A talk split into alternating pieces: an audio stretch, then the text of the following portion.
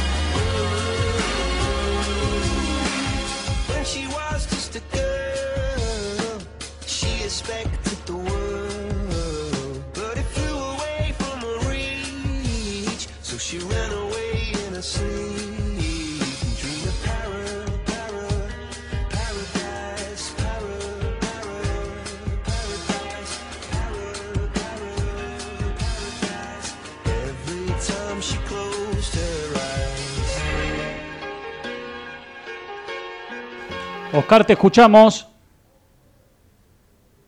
Buenas tardes, queridos oyentes.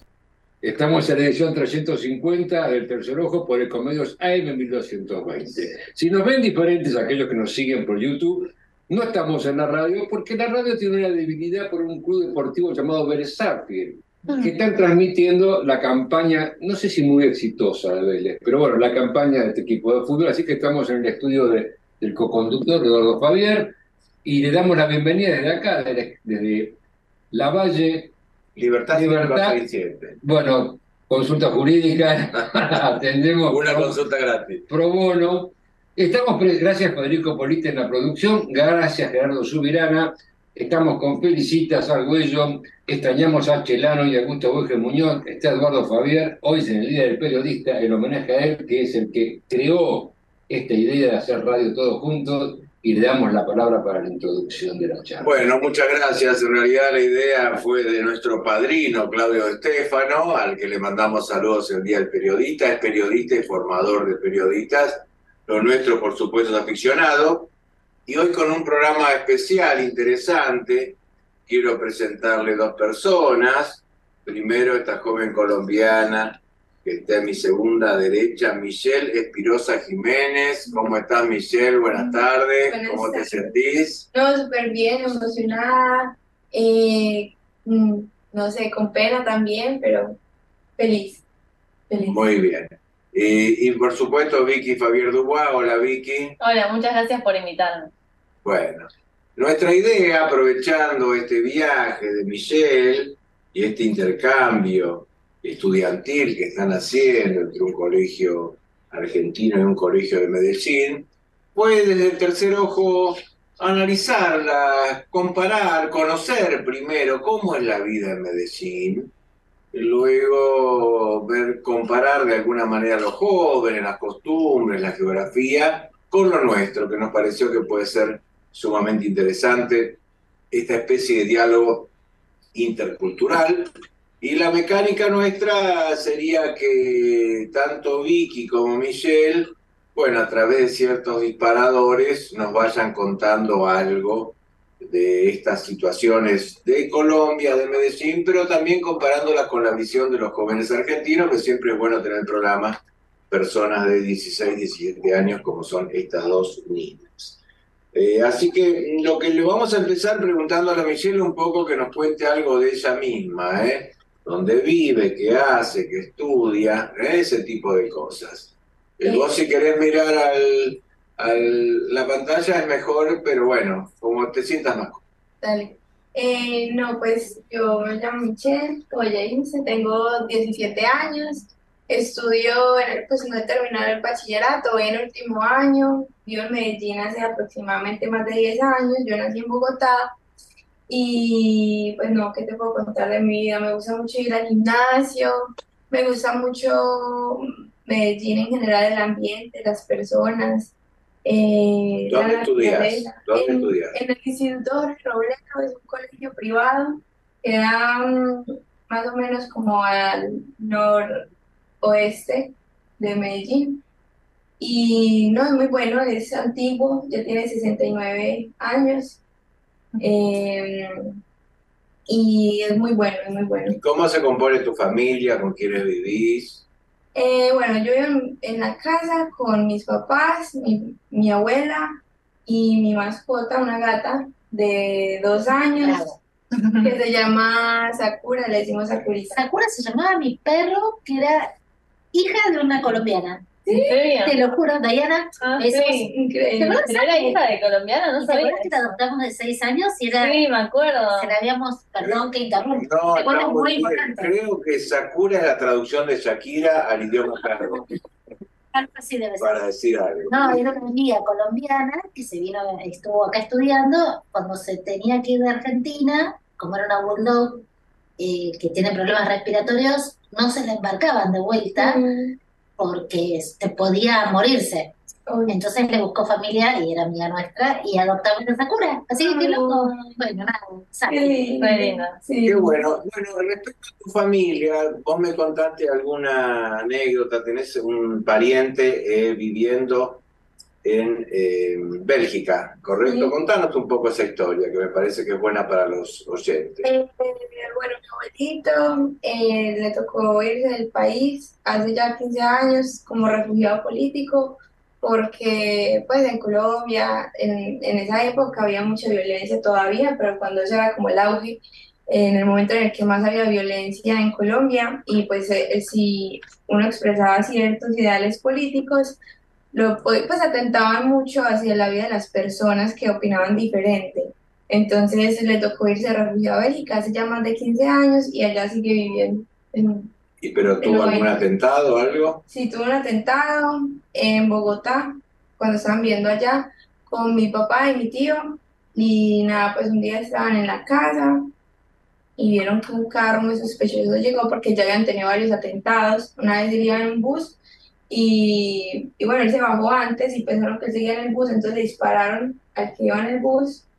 No murió, pues afortunadamente no, no se alcanzó a morir el conductor y pues ya con eso él quedó como más precavido de que le pasara algo, entonces una noche vieron que llegó un carro muy sospechoso y que estaba ahí rondando el frente donde vivían.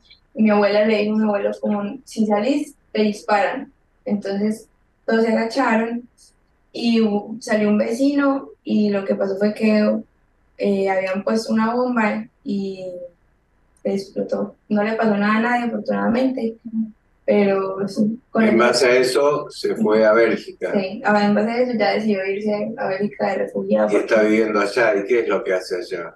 allá, a ver, él estudió Derecho, entonces él era abogado acá, pero también tenía, un, pues, eh, ideales políticos, entonces sigue ejerciendo ideales políticos desde el exterior. Bien.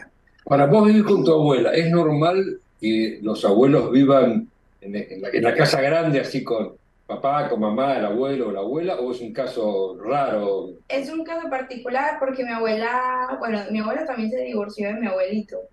Es la misma, es la es esposa del que está de refugiado. Entonces, como mi abuelita no alcanzó tampoco a terminar, ella también estudió Derecho, pero no alcanzó a trabajar, entonces no tenía con qué jubilarse y no tiene como con qué vivir, entonces ella vive con nosotros por lo mismo. Eh, ya, pues él vive con nosotros desde que yo tengo, desde que nací. Es lindo vivir con la abuela. Sí, es bonito, sí, es esa compañía que pues uno siempre puede contarle todo y, y también me ayudó en gran parte de mi crianza, entonces es bonito. Está bueno. Ahora, Vicky, te pregunto, contanos este intercambio, a ver, ¿en qué Sí. consiste, qué colegios son, qué planes hay? ¿O qué Bueno. hicieron? Este intercambio se organizó para nosotros los argentinos hace muy poquito y ellos lo vienen preparando desde el año pasado. Y eh, son 26 chicos de Colombia que vienen a Argentina, o sea, 26 chicos de Medellín que vienen a Buenos Aires, que después estos argentinos van a ir a Medellín en septiembre. Eh, acá, por lo menos en Argentina, se organizó por eh, mejores promedios, o por lo menos eh, los promedios, claro, más altos. Eh, pero allá, ¿cómo fue? Allá fue más algo de, bueno, al principio era por un club de debates que tenemos o de ciencias políticas que solo íbamos a ir nosotros porque éramos los más interesados en conocer eso y como Argentina es un país tan político, pues era pues para enriquecerse en, en cuanto a ese sentido. Pero como éramos pocos, para el intercambio necesitaba más gente, entonces bueno, ahí sí tenía que ver más como con, con cómo fueran eh, su comportamiento en el colegio y también pues los que pudieran pagarlo, porque igual sí era carito. Bien, ahora, eh, los colegios son, uno es el Colegio Nacional de Buenos Aires, contanos algo de cómo es el Nacional Ah, y tú luego nos cuentas algo de cómo es tu colegio. Bueno, o Ya sea, estamos con el tú, se darán cuenta. pero usan el es, es- Usan el voz. Usan el vos, bien, adelante. Eh, bueno, el Nacional es un- Algunas características Dale, para sí, quienes no muy- lo conozcan. Muy general. Es un colegio muy grande, tiene 2.000 personas aproximadamente. Y bueno, es un colegio que hoy en día es muy. eh, hay mucha diversidad en tanto orígenes o clases sociales. eh, si bien es un colegio muy elitista, porque por más de que sea público, eh, hay que pagar un curso de ingreso muy caro y, y también hay que estar bien acompañado, entonces requiere de Pero hay un curso gratuito también del colegio. Sí, sí, pero digamos que para asegurarse La entrada, muchos eh, van a una, un instituto particular que te prepara para entrar. O sea, una persona pobre es muy difícil entrar. Hay gente, Una persona que no tiene una ¿Escasos buena recursos? educación sí, y no tiene herramientas, es muy difícil que Muy entre. bien. pero hay gente de, Pero hay de gente, clases hay bajas. gente. Por suerte, se volvió un colegio muy inclusivo eh, y si bien sigue siendo bastante elitista, bajó un poco. Eh, y bueno, en, en Nacional tenemos un centro de estudiantes eh, y es muy importante. eh, los alumnos tenemos mucha, mucha voz. eh, y bueno, yo creo que eso es fundamental eh, en un colegio que, que los alumnos sean escuchados y que se escuche también lo que nosotros queremos mejorar para el colegio. Y eso. Y la orientación tiene una orientación Tiene una comercial, orientación humanística. humanista. Y ¿Y hablando qué de- idiomas tienen, por ejemplo, ustedes? Ah, nosotros tenemos inglés, eh, francés y latín. Eh, inglés, si estás en los niveles más altos de inglés, los últimos dos años te pasan a francés. Y si estás en los niveles más bajos, te quedas inglés toda tu secundaria. Latín es obligatorio hasta cuarto año y después ya se descarta como materia, no la tenés más. Bien. Bueno, contanos algo ahora de tu colegio.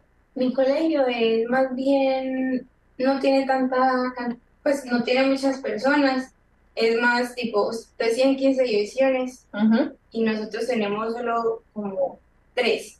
O sea, las divisiones son diferentes, claro. En nuestro colegio eh, son tres divisiones, tendría que ser A, B y C, y son más, pues son menos grados. Eso estábamos hablando con Vicky, que por ejemplo, ellos hacen en total como 12 años, y pues entre primaria y bachillerato, y nosotros hacemos solo 11. Eh, en el de Vicky hay como 2.000 personas, en el mío solo hay como 200, 200 a 400 En personas. todo el colegio. En todo el Claro. colegio, o sea, contando ¿Es un colegio eh, de la iglesia o es es laico? laico, laico. O sea, ya ¿Tiene enseñanza religiosa igual? no, Nada. no da religión, eh, Pero es privado, ¿no? es privado, se respeta la libre expresión, ese es como más el lema del colegio. Entonces, te dejan ir con el pelo tinturado, con piercings, con tatuajes, No hay uniforme. no hay uniforme, En el Nacional Buenos Aires hay No, no hay. tampoco. Había. Había, sí.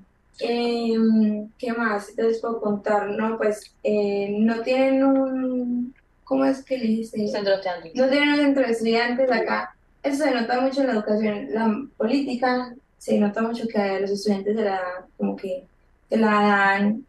Claro, el centro de estudiantes es un, te va formando en lo político. Ajá, Si no tenés centro, empezás recién en la universidad con el tema. Ajá, Claro. Pero vos estabas, vos estabas en un grupo de, De de, político. de debate, sí, pero no hay un centro de estudiantes como Claro. tal. pero eso está formado dentro del colegio, ese centro, de Eh, discusión o de debate. sí, sí, es, es- Claro, pero es un grupo muy reducido. claro, es como algo voluntario. Ajá. Y hay un presidente estudiantil. Bueno, ¿no? cuéntame, ¿en qué consiste este intercambio? ¿Van a vivir a un hotel, a una casa? ¿Cómo es el intercambio? ¿No? Dale. Em, bueno, el intercambio consiste, eh, son 10 días en total Y, por ejemplo, Michelle ahora se está quedando eh, en casa y después en septiembre, cuando, nos- cuando yo vaya para allá, me quedo en su casa. Eh, el colegio y su colegio organizan actividades, eh, excursiones en conjunto. eh, y, y eso, después hay tiempos. O sea, van a la casa de un compañero, compañera. Sí. ¿Y cómo seleccionan? ¿Cada uno ve fotos? ¿Es Mm. como, cómo hacen ese macheo de que te toque alguien? Por ejemplo, vos podés elegir sexo al que te toca, si te toca mismo Sí. sexo no.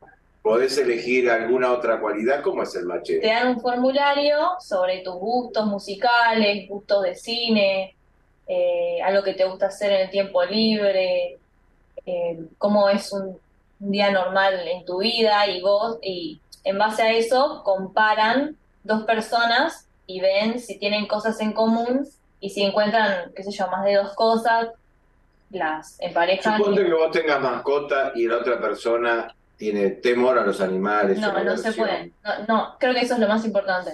O sea, primero se fijan de que vos eh, no le tengas miedo a un perro. eh, Claro, en el formulario está eso. O alergia a un gato. Claro, claro. O sea, y si no juntan dos alérgicos o uno Claro. que no tenga un gato. Ahora, por ejemplo, en la convivencia, hay casas que tienen cuarto de huéspedes, otras tendrán un escritorio adaptado a huéspedes, como el caso nuestro, otros no, y hay que dormir en el mismo cuarto, a lo mejor que la otra persona conviviente. ¿Eso también se pone en el macheo o No, no, eso, se, Eso cada depende de familia cada familia. organiza? Sí. ¿no?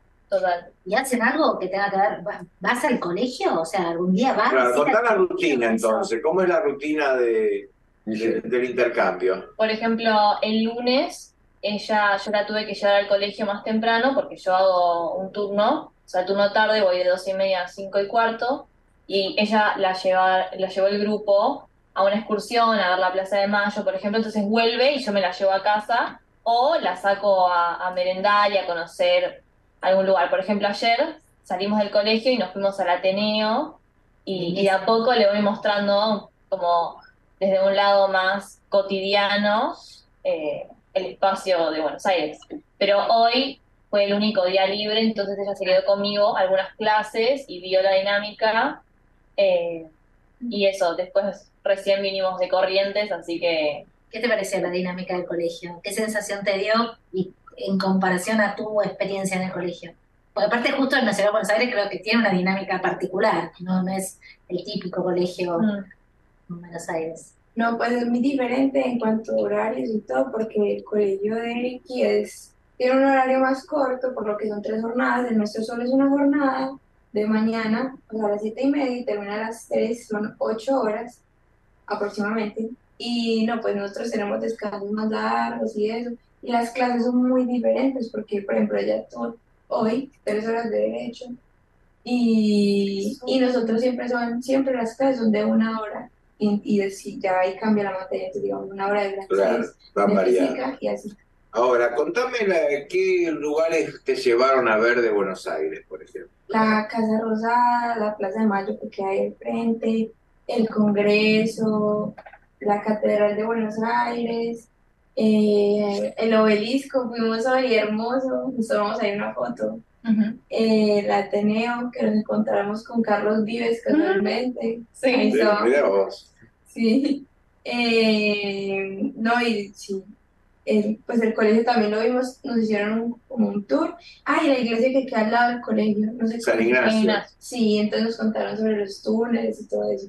Y ya la mayoría, no, todo ha sido súper interesante. ¿Hubo algo que te impresionó más o todo más o menos en, en el Eh, mismo nivel? la Casa Rosada por dentro tiene mucho detalle, mucho detalle. ¿Hicieron el tour por dentro de la Casa Rosada? Bien. ¿Y, qué, ¿Y alguno más por dentro? El Congreso ¿El también. Congreso por dentro? Ah, Sí. bien, bien. Tremendo los dos. justo, eh, nada, intensísimo Sí, entonces. sí. Lo único es que lamentablemente no nos llevan juntos. Entonces Ah. quizás estaría bueno porque uno Así como nunca, aprendés también. claro, uno nunca, yo me sumé a la guía de, De tu propio colegio. colegio y aprendí un montón de cosas Claro, que a mí ¿Qué tiene nadie el colegio, por ejemplo, en particular? Por ejemplo, hay un mural en el colegio que hay un montón de cosas, hay un montón de personas, y te explicaban cada significado, eh, de, de dónde provenía, tipo, bueno, tal persona, este fue presidente de la nación, y como que, obvio que sabes, te dicen el nombre y sabes que fue un presidente, pero nunca nadie te había como que explicado como todo el recorrido del ¿Y mural. hasta el observatorio astronómico o algo? No llega. Ese- no. ¿Túneles vieron? Todavía No, porque están clausurados. Ah, el mira. colegio, Mira, para evitar la rata. claro. Claro. Eh, Muy bien. ¿Y qué, ¿Y qué excursiones faltan o están pendientes? ¿Sa- ¿Sabe? Eh, vamos a ir al barrio de Boca.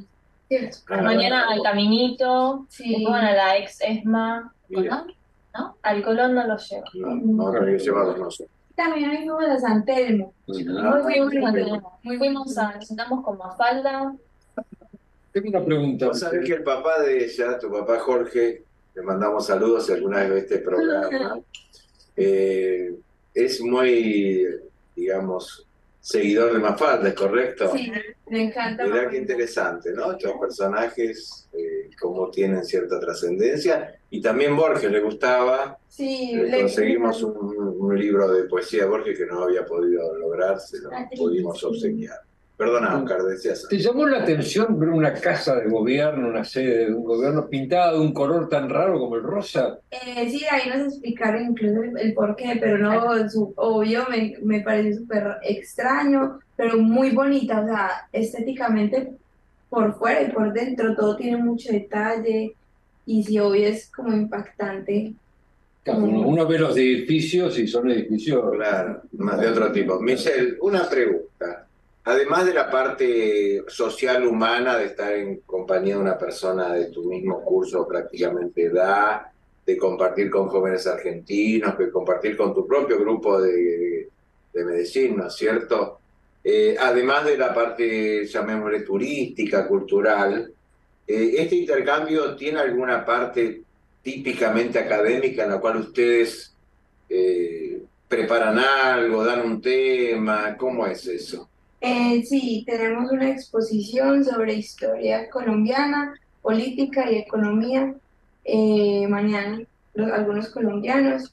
Y sí, es como dar primero un contexto histórico y para llegar a ver cómo estamos actualmente y eso. Entonces. Y cada uno trajo un tema de los 26. Sí, pues no todos los 26 vamos a exponer, son solo un grupo reducido ¿Y y qué temas más o menos vos recordás El- que van a exponer? ¿Qué el- tema vas a exponer vos? Eh, el Bogotazo y el gobierno de Enrique Olaya Herrera y Pumarelo, que es Sí. como el auge económico de, pues el gobierno de ellos dos, con un auge ¿El auge económico de qué año más o menos? de los 30 aproximadamente. Ajá.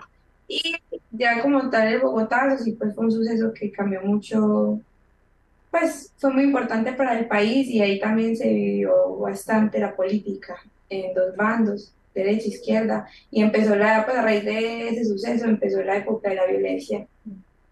Bueno, acá hubo un- también un cordobazo, hace el año, la década, Sí. casi a fin del 70, también autorizado por, los- por los obreros industriales y los estudiantes universitarios que hizo cambiar un gobierno. Claro.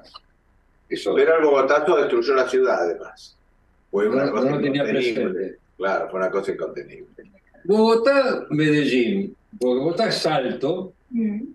Medellín también. Bogotá, También Medellín, veía que tiene, está rodeado de montañas, es decir, pero tiene mucho mejor clima Claro. que Bogotá. Sí, es hacenos la comparación, a ver, Bogotá, Medellín. Bogotá es más parecido a Buenos Aires en cuanto al clima en este momento. Claro, yo no sé en qué otras épocas como sea Buenos Aires, pero en este momento en Bogotá se parece mucho al clima acá porque es así fresco, eh, tipo sale el sol, pero sigue siendo frío. Mm. En Medellín sí es todo el tiempo cálido. Eh, incluso cuando sale mucho el sol, tú sí es incontrolable el calor que hace. Te sofoca Mm. pero no es a tal punto que sea como súper incómodo. Siento que para los turistas es muy buen clima para hacer actividades, para conocer, pero para uno que vive allá sí en cierto punto se vuelve muy tedioso. Muy cálido.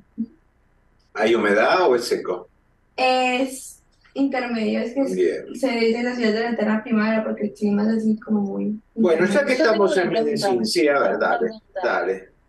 Que sea eterna primavera quiere decir que siempre están las flores florecidas. Wow. Sí. La eterna primavera. ¿Y a, y a Bogotá cómo le dice?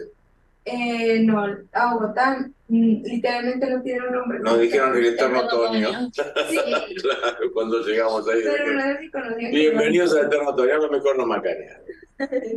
Bueno, a nosotros en el viaje que hicimos nos sorprendió la calidez, la calidez de toda la gente, el respeto, la distancia, la amabilidad. No, nosotros estamos acostumbrados acá a un trato mucho más llano y menos respetuoso y menos cordial. Nos impresionó muchísimo. Nos impresionó muchísimo y la, la catalogamos como el, el colombiano, colombiana era la persona más amable del mundo. Habrá que ver otros países, pero nos impresionó esto. Pero bueno, Medellín tiene, además, mágica que el pobre Gardel tuvo.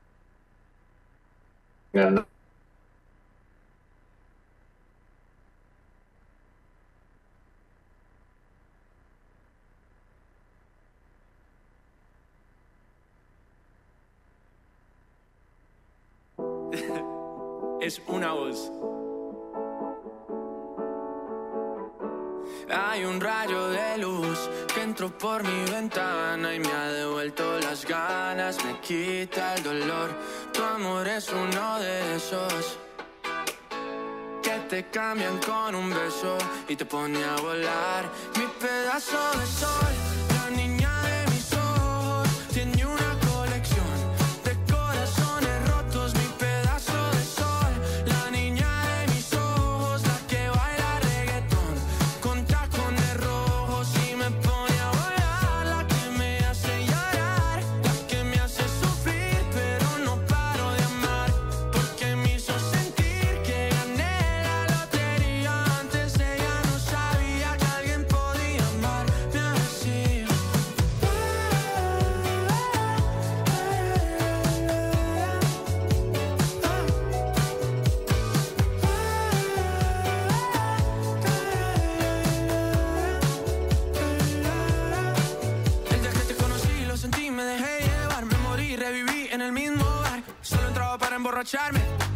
no esperaba enamorarme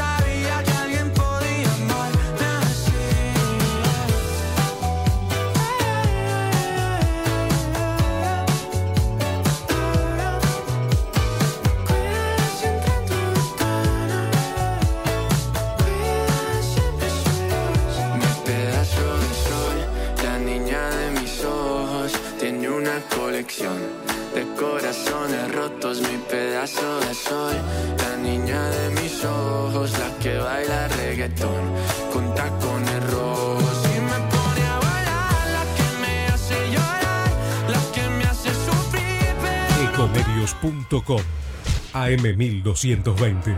Estamos con vos. Estamos en vos. American and Merit Hoteles. Primera cadena hotelera argentina. 3, 4 y 5 estrellas. Más de 20 destinos de Argentina y el Cono Sur. Aprovecha el código promocional Puro Branding con el 10% de descuento para los hoteles American Córdoba Park, American Executive Córdoba, American Buenos Aires Park, Merit San Telmo y American Executive Mendoza Hotel hasta fin de año. No válido para fines de semana largos. American and Merit Hoteles. Informate en ecomedios.com. Seguinos en TikTok, arroba ecomedios 1220. El tercer ojo, un programa hecho por profesionales que no buscan cambiar el mundo, sino solamente encontrar su sentido. Oscar, te escuchamos. Muchas gracias, estimado. Federico Politi. Bueno, volvemos, volvemos mejores, como dijo alguien. Siempre la segunda, la segunda parte del programa es mejor que la primera. Sí, señor. Va. Yo te voy a comentar lo siguiente, Felicitas. Hoy es el Día del Periodista. Fantástico, Muy bien. felicidades Ahora. ¿Y por qué hoy es el Día del Periodista? ¿Se acuerda por qué hoy es el Día del Periodista? que vos lo tenés Por la primera publicación, primera edición de la Gaceta de Buenos Aires. Bien. Hoy- otro tema, son estas cositas porque uno, el que nos escucha en la radio, llega a la casa, luego en la mesa, hace este interrogatorio con los hijos, con el marido o la marida.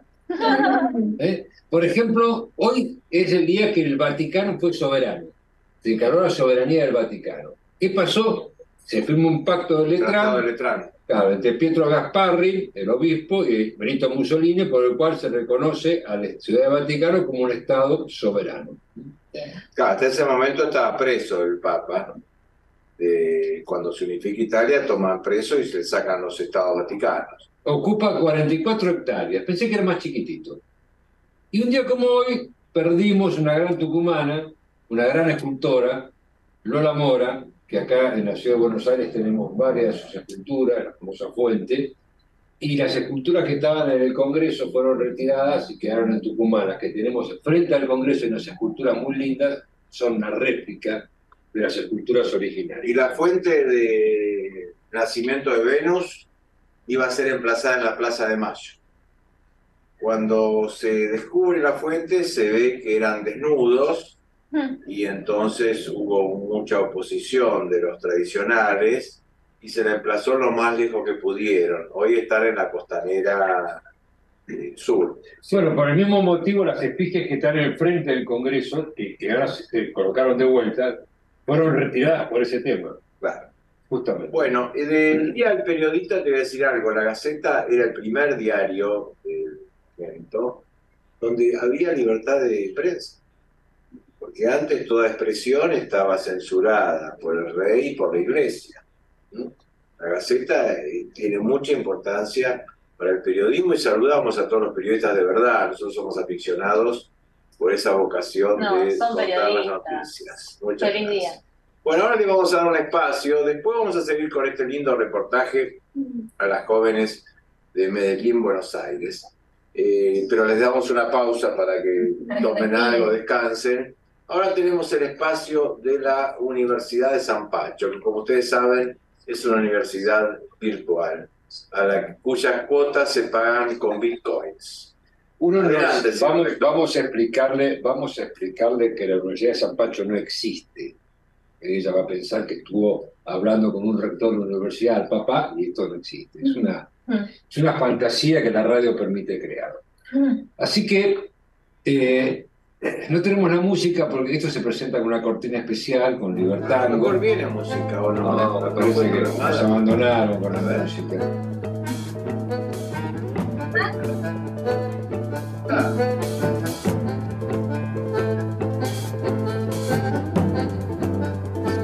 Esto es Piazzolla, libertad, libertad. El viernes tenemos clase de tango. Ah, muy bien.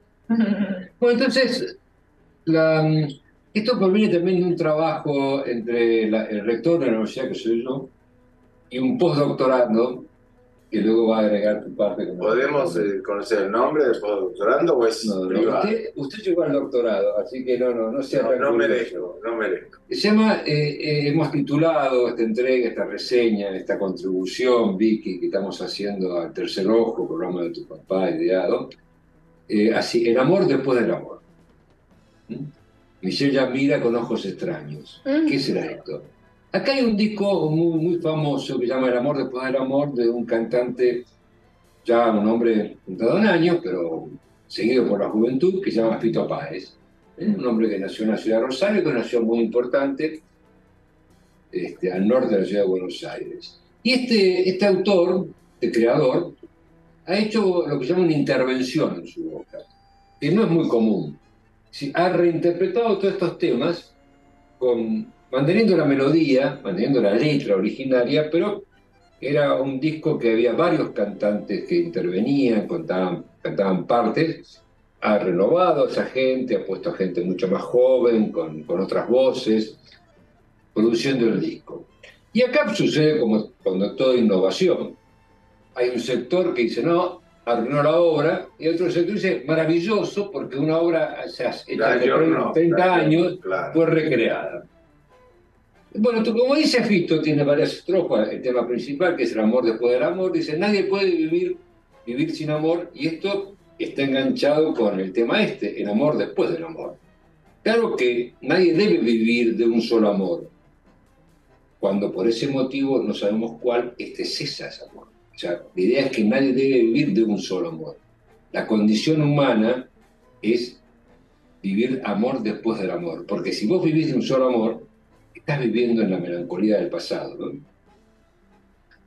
Entonces, la melancolía no es el mejor remedio para la, la condición del ser humano.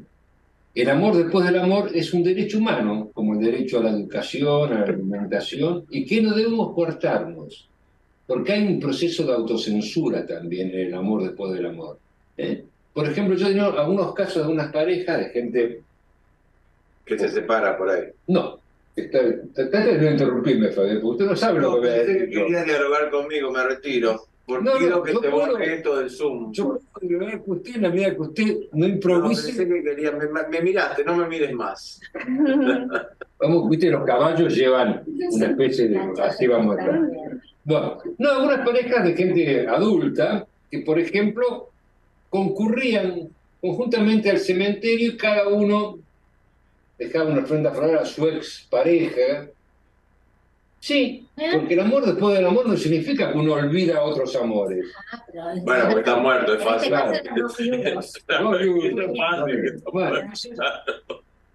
Agarrate con los vivientes. Por eso, eh, con el amor después del amor, no, por eso son ex. ¿Eh? Hay que dejar eso del tema de, de qué te van a decir. A esta edad, ¿a vos te parece? ¿Qué van a decir tus nietos? Eso te está violando un derecho humano que es el amor después del amor. Por ejemplo, esta semana estaba con mi mujer Valeria, que le mandamos Le saludos, mandamos muchos cariños. muchos cariños, donde salió la conversación que un compañero mío de trabajo, hace muchos años, que trabajamos mucho en la función pública, se casaba. Y que le avisó a la hija dos días antes que se casaba. Y bueno, él ejerció el derecho humano del amor después del amor. Tampoco le tiene que pedir permiso a los hijos para casarse. Tome la palabra, felicito. Y lo que pasa, digo yo, que en esos casos puede Gente, chicos grandes, ¿eh? haber cuestiones patrimoniales, no solo cuestiones de papá no te cases por amor, sino papá, la mía no la toques. En, es un Sí, tema... ahí tendría que donar todos sus bienes antes del matrimonio O para sacarlos de la ganancia. Esto no es una clase de derecho. Pero con la ganancia, igual hereda como un hijo más. Ese es el tema que tiene. Claro. Exacto, para mí hay algo pero No, quiero hablar de otra cosa, Oscar, si me permitís. Tiene la palabra. Hay un tema también de celos. Puede eh, ser. ¿Qué soy para vos y quién es más importante para vos que yo, que otra? ¿Sabes? Hay temas. también, Y si la avisa dos días antes, quiere decir que la- el diálogo no era muy fluido también. y no También- podía dejar de avisarle. Hace que el vínculo, sea, Es una forma, dos días antes es una forma extrema, una semana antes o diez días, bueno, Eso es algo pero No, no, que digo, que avisar dos días antes, o sea, si uno quiere tener un buen vínculo con su hijo o hija, avisar dos, dos días antes del casamiento me parece que es algo que no también los pone en conflicto, o sea, mucho más de lo que Claro. genera Bueno, casarse con no otro. lo tomemos como la literalidad, no dos días antes, en el sentido de que uno no tiene que condicionar su vida a la opinión de los hijos. Correcto. Obvio. ¿eh? En ese tema estamos de acuerdo, Michelle. Muy bien. Bueno, ¿Qué van a decir acá las hijas? Usted manténgase a distancia y en silencio. Mirando la biblioteca de la universidad esta, que es una universidad virtual, que no existe, La biblioteca es virtual. Claro, también la biblioteca es virtual. Y te- encontramos una, en las clases magistrales que tenemos archivadas, encontramos una frase del filósofo Dorina, A ver, que dice, el amor depara dos máximas adversidades de opuestos signos. Amar a quien no nos ama y ser amados por quien no podemos. Linda frase. No estamos acá para ingresar en los padecimientos que en la historia vamos a encontrar muchísimos casos de amar a quien no nos ama, o al revés, ser amados por quien no podemos amar. En la historia hay muchos casos, pero hay muchos más casos en aquello que no es la historia, la realidad de todos los días. Por Una ejemplo, cosa, no, no vamos a entrar a los ejemplos porque no vamos a identificar a la gente. Bien. Una cosa es vivir sin amor y otra es vivir sin un amor y otra es vivir sin amor. Vivir sin amor pareciera ser está asociado a- al caso ¿viste, de Sífido, una tortura, que se cae la piedra vuelve a subir. Pero vivir sin un amor es una expresión de una cierta autonomía, un cierto estado emocional de equilibrio que en uno no depende de otra persona. ¿Se puede vivir sin amar? Si tenés un padecimiento psicológico, sí. Sí, Bueno, los claro. psicópatas, Ahora, yo le voy a seguir los- la última parte, Michelle. Usted présteme atención, porque usted ha venido desde muy lejos para escuchar este programa. Detrás de todo gran amor, la nada acecha. Dijo este posgraduado, poeta chileno, Oscar Ham. Los budistas tienen una palabra que se llama sunya. ¿Qué significa? Sunya es vacío. Porque cuando nos separamos, nos enfrentamos a una sensación de vacío. Quizás porque los experimentamos en carne propia la caída de ese esquema mental que mantenía a distancia prudente estos signos en beneficio de una tercera persona que es la pareja. Realmente, cuando el amor después del amor no se presenta, en el sujeto se produce un enorme vacío. Vacío que después el tiempo, la prudencia, los amigos y tal vez el avatar, el destino, logre curar cuando tengamos el amor de Muy bueno. No sé si puedo agregar una reflexión, pero si el noviazgo es un segundo empleo, cuando uno que está acostumbrado a tener novio, novia, novie, pierde ese noviazgo, queda con el hueco del jubilado que no sabe qué hacer con su vida. Bueno, para decir algo. Bueno, muchas gracias, Oscar. Esto nos hace reflexionar. Yo eh, siempre digo, hay que vivir con amor. Y estoy de acuerdo contigo. Después del amor, si termina, bueno, buscar otro, tener otro. Bueno, ahora Felicitas va a iniciar algunas preguntas sobre los jóvenes, eh, cómo son los jóvenes, qué sienten. Felicitas, vos habías, eh, bueno, pensado un poco el tema. ¿no? A ver, justamente vamos a relacionarlo con el amor, entonces. Eh, ¿cómo en Colombia en general viven el tema, o actualmente, vos sentís que, eh, por lo que yo conozco de Colombia, es una sociedad un poquito más conservadora que la Argentina? Eh, te pregunto si vos notás eso, si te parece que es así, si está evolucionando, en todo lo que tiene que ver con la pareja, lo que tiene que ver con la sexualidad, lo que tiene que ver con los vínculos familiares. ¿Cómo lo ves vos? ¿Cómo lo vivís? ¿Qué es lo, ¿Cuál es tu opinión al respecto? Y por ahí Vicky puede contar un poco Dale, de obvio. contrapunto cómo lo ves, ¿no? Sí, eh, no, en en estos días estábamos hablando con Vicky de eso, de hecho, de que es muy parecido. Por ejemplo, en el sentido en el que las edades, por ejemplo, entonces empezamos a hablar de las edades. Entonces, por ejemplo, está mal visto que alguien de 14 años esté con alguien de 18, obviamente, hay mucha diferencia de edad y son etapas de la vida muy diferentes. Pero en general en Colombia depende mucho de las familias, es porque pues hay familias más liberales, hay familias más conservadoras. Puede que haya una niña con 14 años con novia y que no le digan nada, pero en mi familia, por ejemplo, yo con 17 años llego con novio y pues no es que les moleste, pero es como, bueno, Claro. como que siempre me van a ver como una niña y no necesariamente lo vean como algo malo, pero sí, sí me han cuidado mucho desde chiquita. Entonces el amor depende mucho, pues lo del tema del novio depende mucho de las familias. Igual, yo siempre, pues yo he tenido muchas amigas que desde chiquitas han tenido novio y las, y las familias las apoyan mucho Ah, bien. por la expresión del amor, porque uno va a ver a, a las mamás y son como, como que en la manera en que se expresan con los hijos, los hijos se expresan con las personas. Entonces yo tengo amigas que se les es muy fácil expresar sus sentimientos, así como de pronto tengo muchos que en las relaciones no, no expresan tanto. como- Claro. Pero eso ya es un tema como de aprendizaje, ¿no? De, de... Vos, Vicky, como sabés de, de esta conversación que tuviste, ¿te parece que Colombia, yo lo, lo- porque lo he visto con mis amigas colombianas también, eh, es un poco más conservadora o ya estamos como más parecidos en ese sentido? O sea, en cuanto al tema de sexualidad, Por ejemplo, diversidad sexual, eh, Eh. eso, por ejemplo.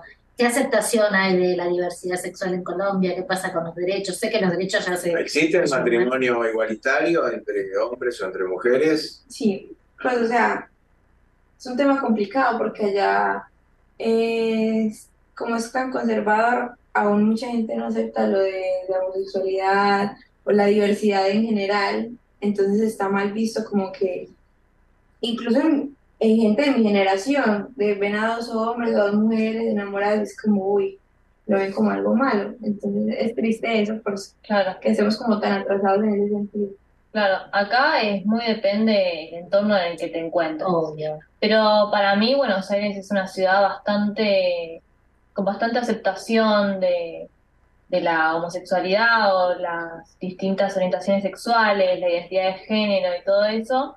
Y por ejemplo se ve en las marchas, las marchas de, no me acuerdo qué día de noviembre exacto es, pero todos los años se celebra la diversidad. El Pride. y- El sí, orgullo. eh, la marcha del orgullo.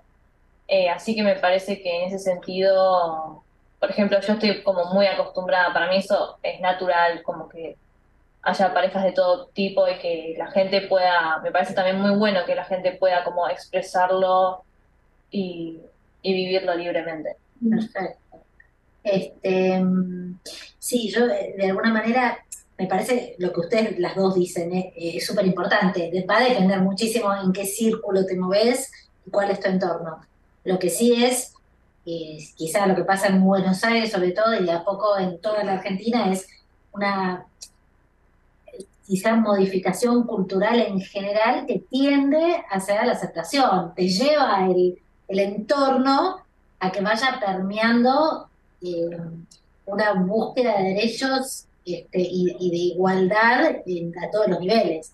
Y en definitiva, creo que los entornos siguen estando y, y las familias más conservadoras van a seguir existiendo, pero el punto es cómo vive la gente que se pueda sentir discriminada, ¿no? Y qué está pasando a nivel social en general con el reconocimiento de esos derechos para que esas personas se sientan integrales, ¿no? Libres e integradas. Este, bueno, nada, esto que vos comentás, ¿vos cómo, cómo crees que, que lo viven más allá de la aceptación individual? Porque acá también te puede pasar que va a haber discriminación y vas a tener situaciones de, de familias que no quieren saber absolutamente nada y, y bueno, cada uno tiene su camino en la familia a la que pertenece y el entorno al que pertenece. Pero, pero la pregunta es si, si sentís que de a poco Colombia avanza hacia una aceptación más grande de todo esto. Ok, bueno, con respecto al entorno que yo estoy en el colegio, dentro del colegio no hay una gran aceptación con eso. Y es triste porque, o sea, tipo, no hacen charlas de sexualidad ni nada, ya es medio tabú eso. Y es, o sea, da rabia porque los estudiantes lo exigimos muchas veces durante años, como, bueno, ese tema es importante para nosotros como sociedad también para avanzar. Eh, y el colegio simplemente a esos temas no les da la importancia que realmente tienen. Entonces yo siento que en cuanto a eso no hay mucha voz para, para digamos, para ese tipo de cosas. Claro. Entonces sí es como una censura frente a eso. Sí, Yo tengo una consulta tuya, estás a punto de terminar el bachillerato. sí, este Entonces, año. este año, chévere. Entonces, yo digo chévere porque Porque para soy que- colombiano, adopción. Colombiano, no es a Colombia, así que tengo, Ciudadano. claro, estuve en Santa Marta. Ah, bien. Ahí empezó todo. Santa Marta tiene tren, pero no tiene tranvía. La primera ciudad. Y tiene, cuando vos estás viendo Santa Marta, está la vía del tren. Va, vamos a lo siguiente. La universidad. Vos tenés una universidad en Medellín importante. Eh, bueno, depende de la carrera que uno quiera estudiar. En general, ¿el sistema universitario es público o privado? Y si es público, ¿es gratuito o pago? Bueno, ¿Y cómo accedes? bueno, buen tema. Es un tema muy importante. Y más en esa época. Bueno, eh, la educación en Colombia es un tema muy particular también, ya que, bueno, está la universidad pública y la privada. La pública, la más conocida en Colombia, es la Universidad Nacional. Entonces, eh, en cuanto a ingenierías y esas cuestiones, bueno, en general es muy buena, pero se destacan ingenierías. Y ya en Medellín como tal, la Universidad de Antioquia es pública también. Es una universidad que durante los años ha sido muy buena, muy buena, un gran reconocimiento no solo a nivel de la ciudad, sino a nivel nacional e internacional en cuanto, por ejemplo, medicina. Es una, la Facultad de Medicina es de las mejores facultades de Colombia. Eh, entonces, tipo, uno graduarse de la de Antioquia como médico es un orgullo y es conocido nacionalmente como, wow, si se gradúa de Antioquia es un muy buen médico. Pero las universidades privadas, bueno, también es como que hay muchas protestas por la educación, porque en Colombia el sistema de educación, eh, bueno, tiene problemas porque mucha de la plata destinada para eso se la roban los políticos. Entonces, eh, pues, si tienen muchos vacíos, por ejemplo, los colegios, los colegios públicos no tienen un muy buen nivel en cuanto a inglés, es pésimo, y por lo mismo se les hace difícil a los que estudian en colegios públicos ingresar a las universidades, porque el sistema de admisión en las universidades públicas es un examen. Entonces, y los exámenes son de un nivel muy elevado, y tanto que a colegios privados que tienen mejor educación, se les hace muy difícil entrar. Es gratuita, ¿no? Es pública, no, no paga. Eh, una matrícula. Depende porque en Colombia está dividido todo como por estratos.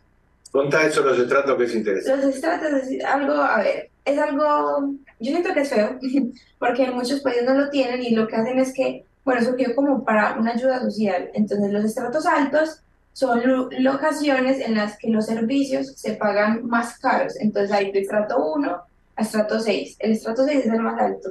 Entonces, es como en lugares en donde gente que gana mucha plata, que vive ahí, entonces pagan más por los servicios para que Pagan más luz, más, más, Sí, pagan más más para que impuestos. los de estrato 1 también les pueda llegar a eso, como una ayuda.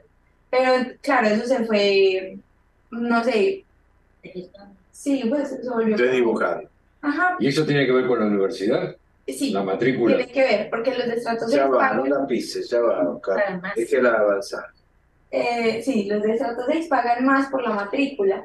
Entonces, no es 100% gratuita la universidad, sí es más económica la universidad pública, debería ser gratis. El CBC, de la UBA, vino a salvar, la UBA la Universidad de Buenos Aires pública, eh, cuando se crea el CBC, que es el eh, ciclo básico común, es un año antes de las carreras, justamente tuvo que ver con eso. Se decía que el examen de ingreso ter- terminaba favoreciendo a los que podían pagar. Esto es un poco lo que decías del Nacional Sí. Buenos Aires, Sí. a quienes podían pagar un instituto o un profesor para rendir mejor el examen de ingreso. ¿Puedo seguir preguntando? Es decir, una, una carrera, bueno, la medicina es una carrera muy cara, generalmente. pero una carrera no, como derecho, ¿verdad? Es decir, vos podrías calcular por una persona de estrato 1 una idea de la matrícula. Sí, no, obvio, es mucho más económico. Por ejemplo, es que no sé cuántos dólares sería, pero medicina, pongamos el caso de medicina, que estoy más enterada, eh, es de las más caras y sin embargo, siendo una universidad pública y estando en estrato 6, son por semestre 8 millones, que, o sea, no es tanto, sea, como más o menos como sete, ¿Cuánto está el dólar? a 4.200. ¿sí? Eh, 1.900 dólares. Por semestre. por semestre. O sea, para allá no es tan caro en cuanto a una privada, porque en comparación, o sea, son 8 millones por semestre en una pública, para estrato 6, que es el más alto. Pero en una privada, sin importar el estrato, te cobran por semestre de 24 a 30 millones de pesos. Claro. Mucha diferencia. Sí. Y decime, ¿cómo está la juventud con la informática? Todos tienen celulares, todos tienen cuentas de Uber, de Mercado Pago, de lo Todo. que sea, la FinTech. Sí. Están, con, están, están conectados, están con eso activos, avanzados, Sí. actualizados. Sí, claro, ya en los métodos de pago más que usar efectivo o tarjetas de crédito, todo se paga por el celular. De pronto ya no hay mercado pago, pero sí hay algo que se llama Nequi. Y todo el mundo tiene Nequi, entonces es como pago- pagos por transferencia, sí. Decime, ¿y esta eh, onda vegana? eh, que algunos jóvenes son vegetarianos, otros son veganos, vegetarianos por salud, veganos por sufrimiento animal. ¿Cómo juega con la comida de los jóvenes? Eh, ¿Se le presta alguna atención? ¿Se comen hamburguesas? ¿Salen de bailar y van a un McDonald's a comer hamburguesas? ¿Cómo son los hábitos Alimenticios. alimenticios de los jóvenes? Bueno, en general en Medellín, en Colombia somos muy carnívoros porque allá también hay una gran pues, industria de ganadería.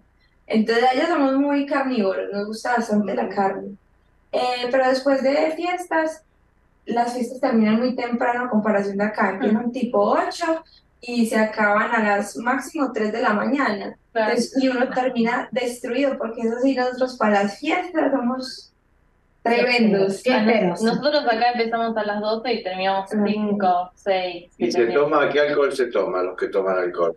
Aguardiente a la lata, eso es aguardiente. Aguardiente de, de que... Es de, eh, se me olvidó el nombre, pero es ay, negrito. Bueno, ¿Cómo se alta, alta graduación alcohólica? Que está arriba de 40 grados. Es un montón, es, un montón, es más de eso, sí, eso es como un 90%, alguna cosa re loca.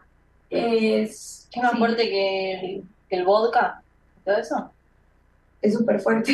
¿Cómo es el tema del café ahí? ¿Toman Ay, sí, mucho, poco, nada? Es, a ver, depende, eso depende mucho. Mis papás, o sea, la gente adulta, toma un montón, o sea, toman más de tres tintos por día. Tinto no es vino, o sea, tinto es Sí. un café muy oscuro, muy oscuro y sin azúcar. Se toman como en, en promedio como cuatro o cinco ¿Qué tamaño día. más o menos? ¿Así? Ah, grande, Sí, grande. claro. Eh, bueno, y los jóvenes sí depende mucho. Por lo general, gente de mi generación no son tan adictos al café, no les gusta tanto. Pero gente adulta sí, o sea, como que a medida que tú vas avanzando y vas pues eh, envejeciendo, tomas mucho más café. Bueno, se nos va yendo el tiempo, mil gracias. Eh, Simplemente, si alguien fuera a Medellín, ¿qué te parece a vos que tendría que ir a visitar? ¿Qué lugares? El jardín botánico, indudablemente, allá tienen las flores, tienen silletas. Las silletas es un... En Medellín, como es la ciudad de la eterna primavera, hay una, un evento que es el, el desfile de los silleteros. Entonces son personas con silletas, que son como bolsitos, pero son llenos de flores. Y Oh, es espectacular, caminan como por toda la ¿En ciudad, qué mes se hace eso? eh, como en abril Oh. o en agosto, depende. Pero es muy bonito, es lo que más recomiendo yo. Y hay- ir al jardín botánico, que hay mucha fauna, hay mucha flora, hay monos, hay de todo. Entonces, es muy. Y están en estado natural, ¿no? Es como zoológico. Bueno, ya nos tenemos que ir yendo. Eh, cada uno sé que se despida en un segundito y después nos iremos con el amor después del amor. Oscar, Muchas gracias, chicos. Están llegando. Se acaba el tercer ojo, se acaba lo mejor de la radio. Nos vemos la semana que viene y muy buena cena. Vicky, Muchas gracias, estuvo un muy bueno el programa. Gracias, Miche, por sumarte y gracias por invitarnos. Miche. No, un placer, eh, un gusto conocer a los argentinos, son un amor de personas, aunque muchos digan que no. Son buenos anfitriones y que no, un placer estar aquí. Bueno, Bueno, felicitas. gracias por dejarnos ver un poquito la comparación de Argentina y Colombia vista desde los jóvenes. Bueno, gracias a todos. Entonces nos vamos con el amor después del amor. Gracias, buenas tardes, noches a todos.